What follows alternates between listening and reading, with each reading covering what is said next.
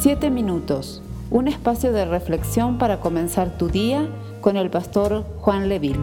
Gloria al Señor, Dios te bendiga, un abrazo nuevamente aquí reunidos, ya estamos en nuestro séptimo día de ayuno y oración. En este día eh, nuestra dinámica nos lleva, ¿cierto?, a interceder por nuestra nación.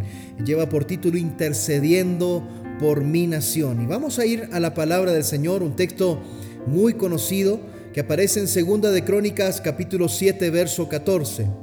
Dice así: Pero si mi pueblo que lleva mi nombre se humilla y ora, busca mi rostro y se aparta de su conducta perversa, yo oiré desde el cielo, perdonaré sus pecados y restauraré su tierra. Como pueblo de Dios somos llamados a interceder por la nación en donde Dios nos ha permitido vivir. Es responsabilidad de la iglesia levantar vallados de oración, vallados de intercesión en torno a nuestra nación. Cada uno de nosotros es parte del cuerpo de Cristo y somos llamados a ser intercesores un intercesor se coloca a favor del pueblo en su condición de pecado para orar por misericordia delante del Señor. ¿Y sabes qué? Nadie más puede hacerlo. Solo aquellos que han nacido de nuevo, solo, aquellos que han nacido del agua y del Espíritu, son los que conocen cómo acercarse al Señor. Solo la iglesia sabe cómo ir en pos del rostro de Dios y orar y levantar clamor. Es la herramienta que Dios nos ha entregado a nosotros. Si nosotros no lo hacemos, te pregunto, ¿quién podrá hacerlo? Si nosotros no nos colocamos eh, delante del Señor, si nosotros no estamos a la brecha delante del Señor por la nación en donde vivimos, ¿quién podrá hacerlo por nosotros? No podemos esperar que las piedras clamen. Es nuestra responsabilidad delante del Señor hacerlo.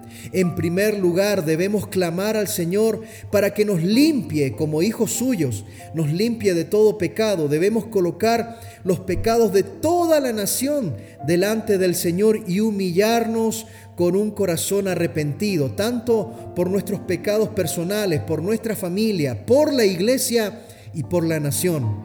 La promesa del Señor es que si cumplimos estos requerimientos con sencillez de corazón, Él oirá y responderá a nuestra oración. Así como Moisés, Nehemías, Daniel intercedieron delante de Dios, de Dios por el pueblo de Israel, de igual manera la iglesia hoy se une para interceder por esta nación, por Ecuador, y si estás en otro país, intercede por tu país. Así que te invito que podamos orar. Señor, nos acercamos a ti con humildad de corazón, reconociendo nuestro pecado como iglesia, como hijos tuyos, clamando que nos libres de caer en estructuras religiosas que nos llevan a apagar el fuego del Espíritu Santo.